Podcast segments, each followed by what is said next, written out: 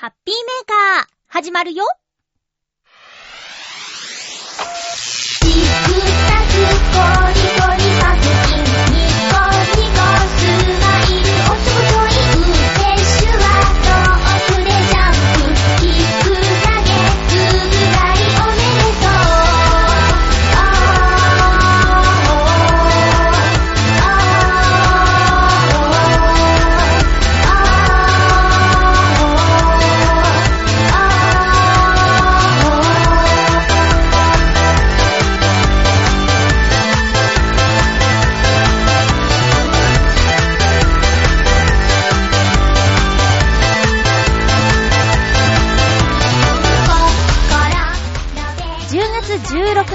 まゆっちょのハッピーメーカー。この番組は、ハッピーな時間を一緒に過ごしましょうというコンセプトのもと、ちょわへよ .com のサポートでお届けしております。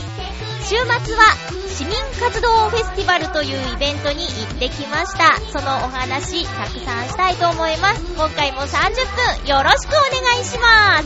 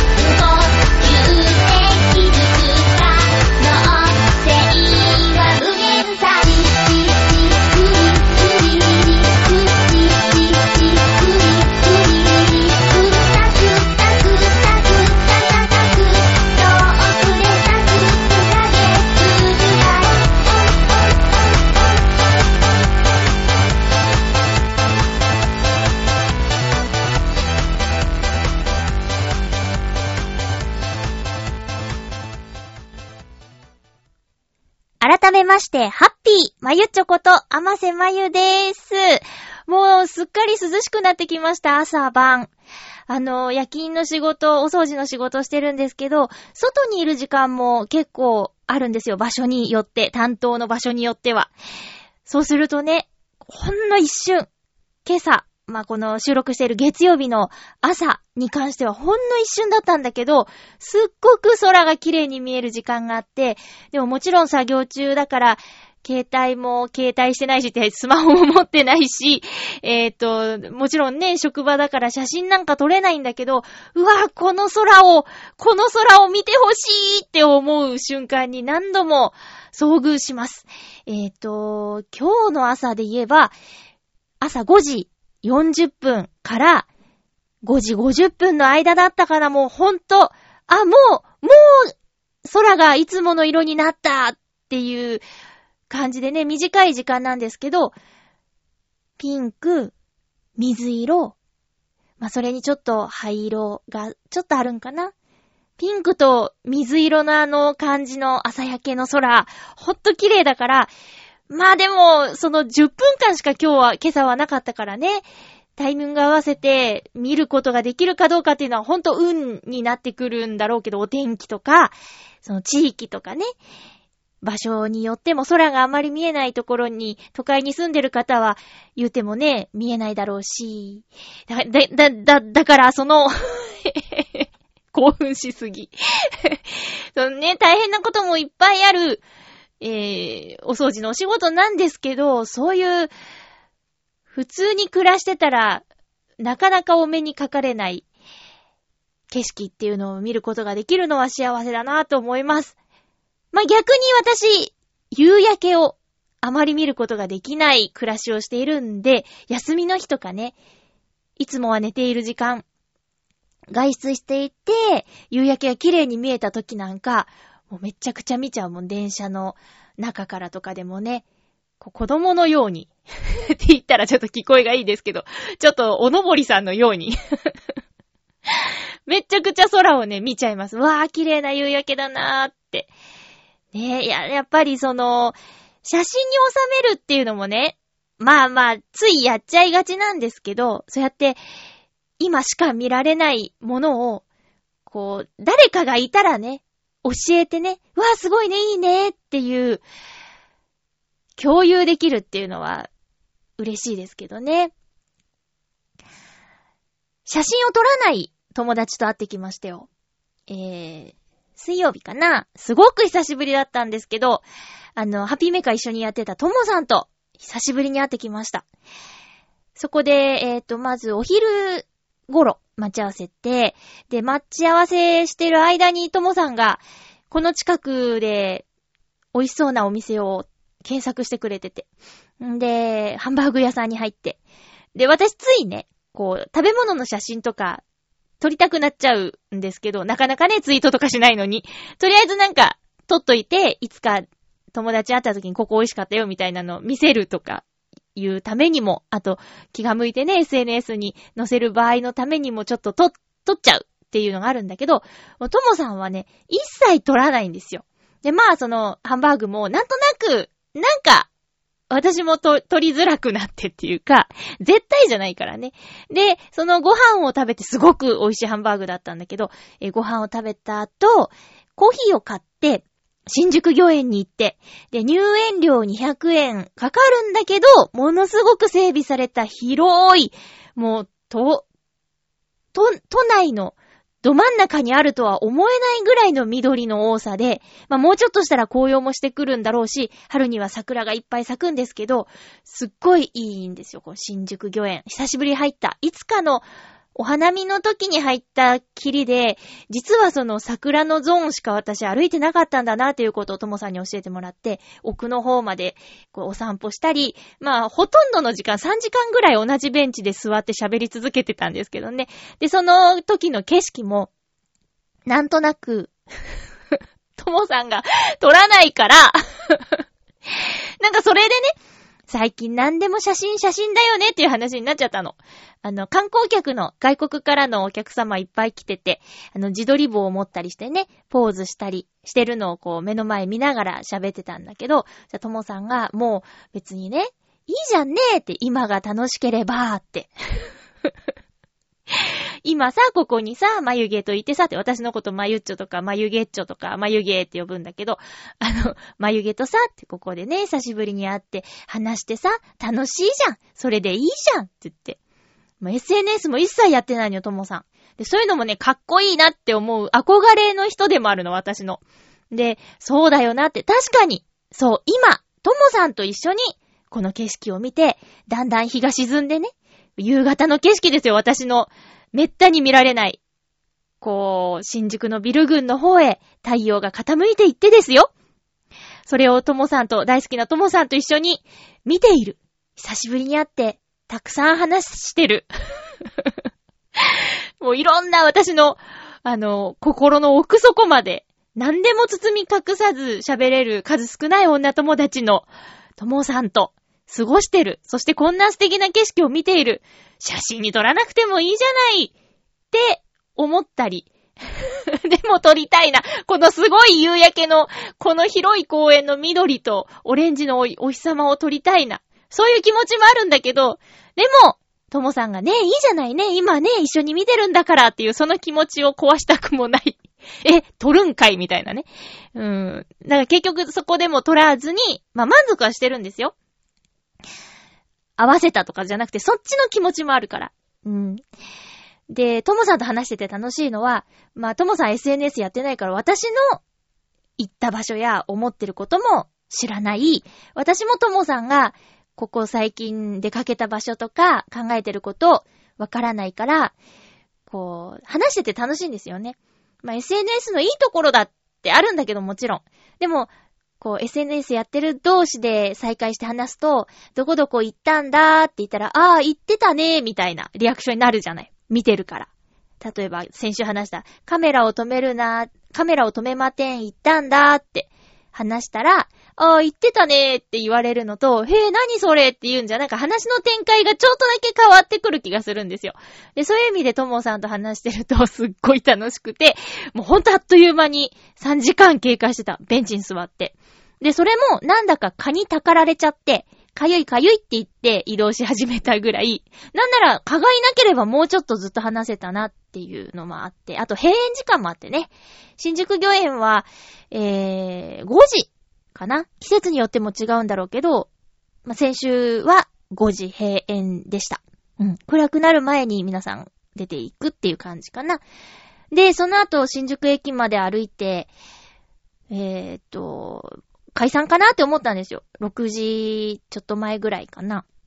そしたらともさんが、行ってみたいケーキ屋さんがあるんだって言って、食べるケーキって言うから、食べるって。もっと話したかったし、食べる食べるって言って。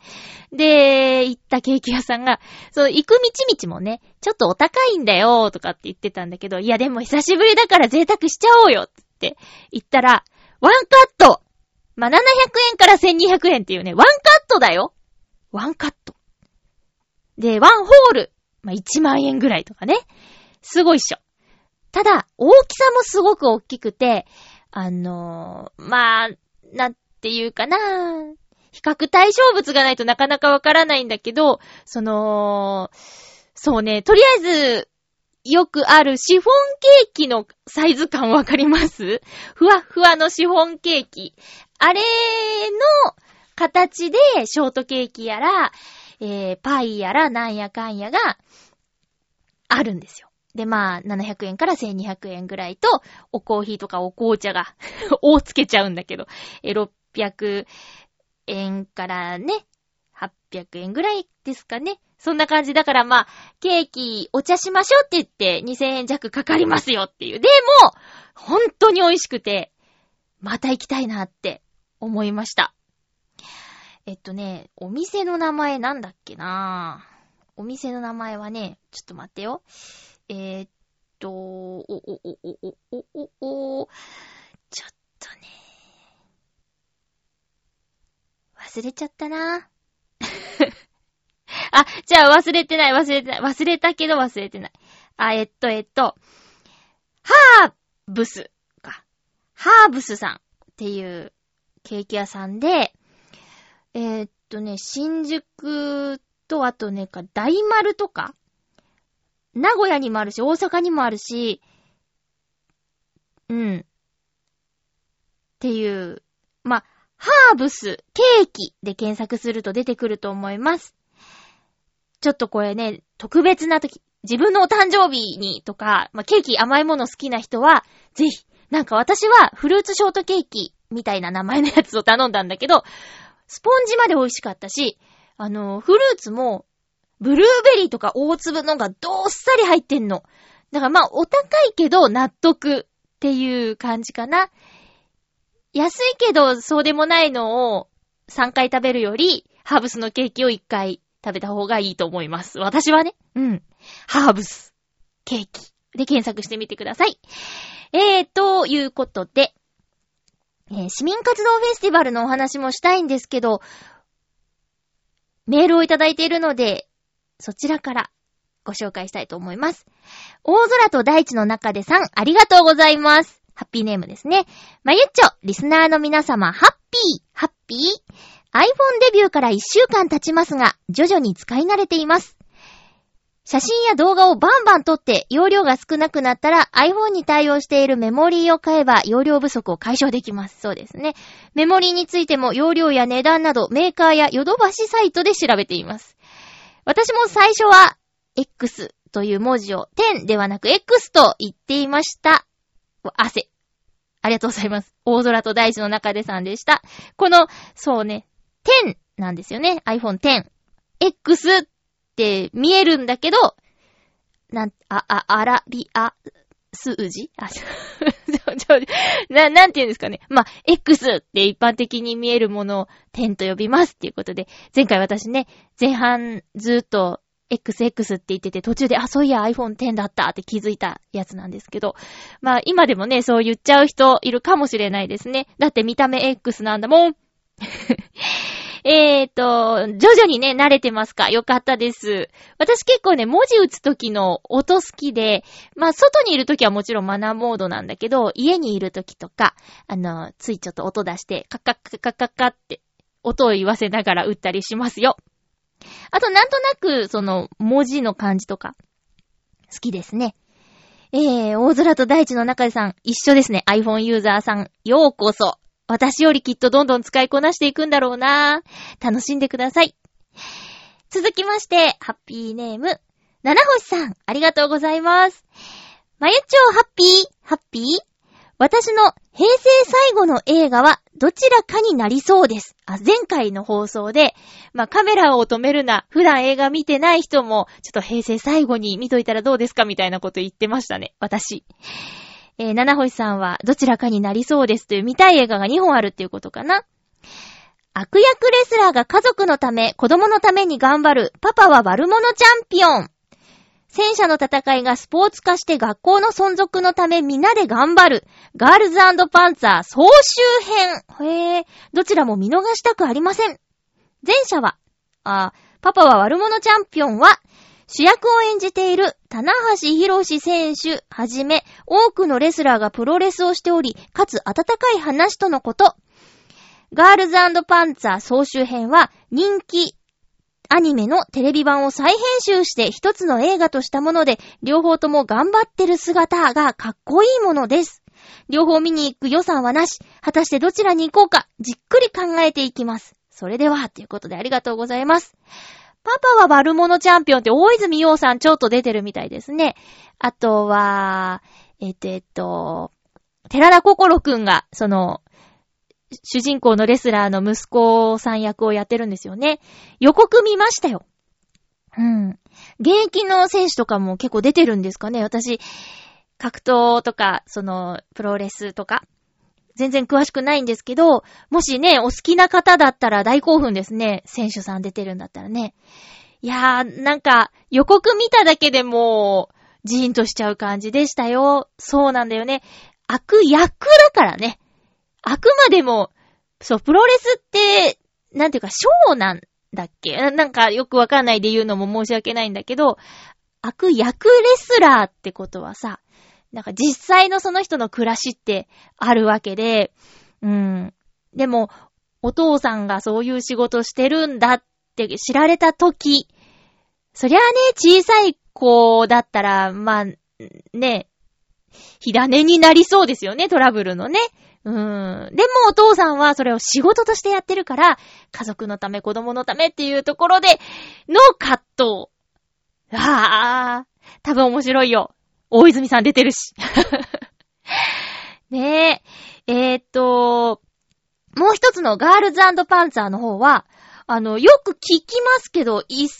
回も、こう、全然こう動いてる映像として見たことがなくて、それこそ聖地巡礼とかね、人気ですよね。私の会社の友達もハマってる子いて、あの、休みの日どこ行ってきたの？って言ったら、聖地行ってきたって言って、戦車見てきたみたいなことを言ったりしてるからさ、ハマる人はハマるのかな？まあ、だから世の中ですごい人気があるってことは絶対いいところがあるってことだからさ、見た方がいいような気がするんだよね。最近もあの、アフターシックスジャンクションに、えーっと、プリおじさんって言われてる、プリキュアが大好きな、えーおじ、お父さん、お、おじさん？男性の方が出ていて、あの、プリキュアの魅力を語っていたんですけど、見、見たくなったもん。その熱量とか、なんか内容聞いてたら、ああ、プリキュアちょっと見てみたいなって。で、こう、一緒に出てた女性アナウンサーさんが、プリキュアは最初のをギリギリ見たような気がするけど、私お邪魔女世代なんですよねって言ってたの。で、あ、じゃあ私、セーラームーン世代だと思って。そういう言い方をするなら、なんか新鮮だった。セーラームーン、お邪魔女ドレミ、プリキュアってね。まあ、確かにって思った。なんか小中学生、中学生も見るのかな？小学生の女の子が見るような。もうごめんなさい。セーラームーンの時は中学生だったんですけど。中、中高生ですね。高校生の時を見ちゃってたな。うん。だからちょ、ちょっと、大きくなってからだったけど。じゃあその前はあったのかって言ってね。その前は特に女の子戦う連続ものってないんじゃない？じゅ実写でね、中華なイパネマとかなんか、実写であったような気がする。仮面ライダーみたいな感じの女の子戦士版うん。シュシュトリアンとかね。がっつり見てはなかったけど、なんか、やってんなーぐらいの感じで、見てた。ポワトリンとかね。中華なイパネマ？な、な、なんだっけ？うん。キョンシーが流行ったからかな。なんかそういう、ちょっとああいうドラの音とか、ティンテレティンティンティンティンティンみたいな、そういう雰囲気の音を使ったようなやつがね、あったような気がする。ごめん、今ちょっと調べ物しながら喋っちゃったから変なになっちゃったんだけど、そう、棚橋さんといえばですよ、棚橋さんといえばって、そういえばと思ってちょっと確認して言おうと思ったんですけど、えー、第208回の八方美人。過去放送から聞けるんですけど、ゲストに出てますよ七星さん八方美人。208回。2018年9月7日配信分の八方美人のゲストが棚橋さんです。もし興味あったら、ちょっと聞いてみてくださいよ。私ちょっとまだごめんなさい、聞けてないんだけど、これきっかけに今から、今からというか、この後聞いてみようと思いますので、七星さんもぜひ聞いてみてください。好きなんですよね？ね。映画興味があるぐらいね。えーぜひぜひ、すごいなぁめ、め、め、めぐみさんすごい棚橋さんゲスト出てんの？私だって知ってるよなんかビジュアルとか、見た目。あ、この人が棚橋さんって、まあ、数少ない認識できるレスラーさんですよね。うん。私の中では知らなくても、なんか見たことあるみたいな感じで。うん。ねえ、すごいや。すごいすごい。さあ、お便りありがとうございました。まあね、また普通お便れば送ってきてください。よろしくお願いします。あ、私は、平成最後に見る映画、まだ決めてないな。平成最後ってさ、4月まででしょ？ね。まだちょっと、なんか結構私、み、いっぱい行っちゃう方だから、節操なく片っ端から見たいかな、なんてね。なんか今話題の若女将は小学生とかちょっと気になってるしね。なんかすごいみたいね、劇場版。若女将は小学生。なんでだろうって、そんなに話題なの？なんでだろうっていう感じで気になってます。えー、っと、いうことでお便りありがとうございました。市民活動フェスティバルに行ってきました。なんだそれって感じですかね。あの、浦安市内で活動している市民活動の団体の紹介や発表、披露などなどする、えー年に一度開催されるイベントなんですけど、まあ、チョアヘオ .com も市民活動の、えー一環として、町恋浦安という、市民活動団体を紹介する番組。まあ、市民活動団体や浦安で活躍、活動している方を紹介する番組っていうことで、町恋浦安という番組を配信している、チョアヘオ .com も市民活動をしている仲間の、えーひひ一つということです。で、えー、チョアヘオ .com も、こんな活動していますという展示と、それからステージの方で、今年は、ミッチェルこと、栗林みちるさんと、ミッチェローニさんがいらして、来日して、えー、ピアノ弾き語りライブをしていました。そしてこの、イベント会場は大ホールだったんですけど、大ホールでの MC を、さっきもね、名前出てきました。八方美人のめぐみさんと、そして、洋一郎の生き生きレディオショーから洋一郎さん、チョアヘヨの二人が MC を担当していました。ブースの方では、座長さん、フーダニットの座長さんが主に説明してくださってて、実際にスマートフォンを持ちながら、興味を持ってくださった方に、こうしてこうしてこうやったら聞けるんですよっていう案内をすごくわかりやすくしてくださっていたし、あとは午後からね、ヨシオンさんが、ヨシオンさんって、ヨシオンさんが来てくれて、で、もちろん局長は朝からずーっといらっしゃって、みたいな感じで、で、私はもうほんとごめんなさいなんですけど、えー夜勤の休みが取れなくて、あの、お手伝い全くできず、ちょっと顔を出させていただいたっていうだけなんですけどね、あの、賑わっておりましたですよ。うん。チョアヘヨのブースの方にも、やっぱりさっきも言ったように、棚橋さんがゲストに来たり、あと、もうほんとね、最近は八方美人のゲストさんに、すごい有名な方がたくさんいらっしゃるから、絵力、まあ、写真力がすごいんですよ。特に私、あ、デーモン閣下がいらっしゃるってね、これ、チェミンタの方でもね、話聞いていたんですけど、ほんとだーなんつって。そういうあの、ゲストにいらっしゃった方とのお写真、下田景樹さんとかね、あの、いろんな方の写真が貼られているから、と、とにかくお客さんが、お、え？え、これ本物？みたいな感じで。もちろんそっくりタレントさんと一緒のもあるからややこしいんですけどね。うん。まあまあそんな感じで展示のところにも人が来てくれたし、あとミッチェルさんの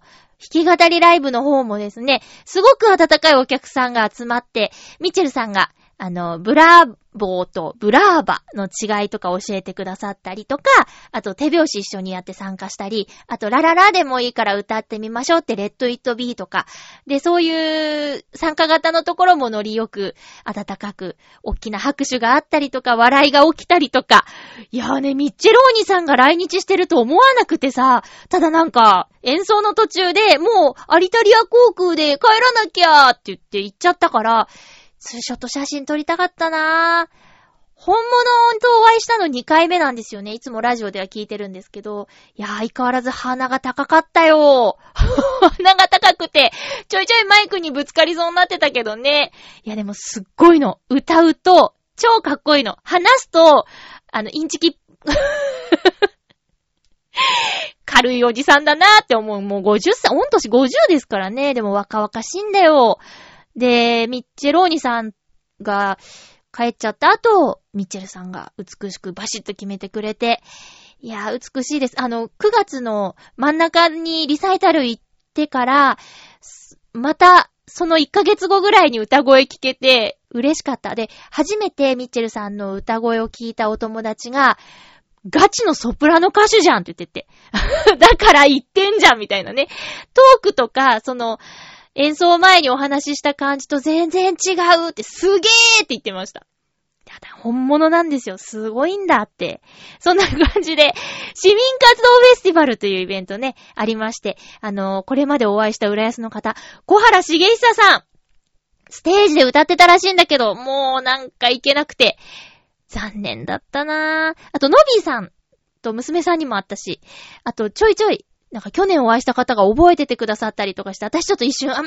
あ、あーみたいになっちゃったんだけど、相変わらず人の顔と名前覚えられなくて申し訳ないんですけどね。そんな感じでもう本当に、あ、地域にちゃんと密着して暮らしていくと楽しいな、なんてね、思いましたね。いや、私なんかまだ全然全然なんだけど、もうほんと、めぐみさん、めぐみさんの力、ちょあへよって、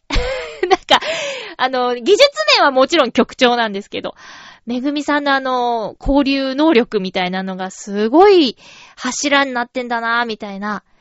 感じはしましたね。すごいなって。そして、やっぱりね、イベントといえばあの、ダートランニング、ダートランフェスタもあって、えー、市民活動フェスティバルの前日、たくみさんやいもちゃんや、さおりちゃんもいたのかな？あんまりちょっと SNS 見れてないんだけど、で、バオさんとかね、体調不良の中行ってたみたいですし、あの、めぐみさんも局長もそこにもいたし、あと座長もね、なんか、前日の準備から、当日から、そして市民活動フェスティバルまで、パンパンだって聞いて、ほんと、ほんとにごめんなさいっていう風に感じて、これからちょっと本当に微力ながらというか、なかなか、なかなか週末のイベントのお手伝いできないんですけれども、私もちょっとなんかしないとほんと、チョアヘヨの一員ですっていうのが申し訳ないなって思うぐらいで、ほんとたくさんの方が頑張って作られているチョアヘヨ .com だなって、その中で喋らせてもらっててありがたいなっていうふうに思いました。せめて番組だけはちゃんとやっていこうと思います。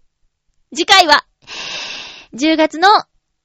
23日の放送10月21日に収録する予定です。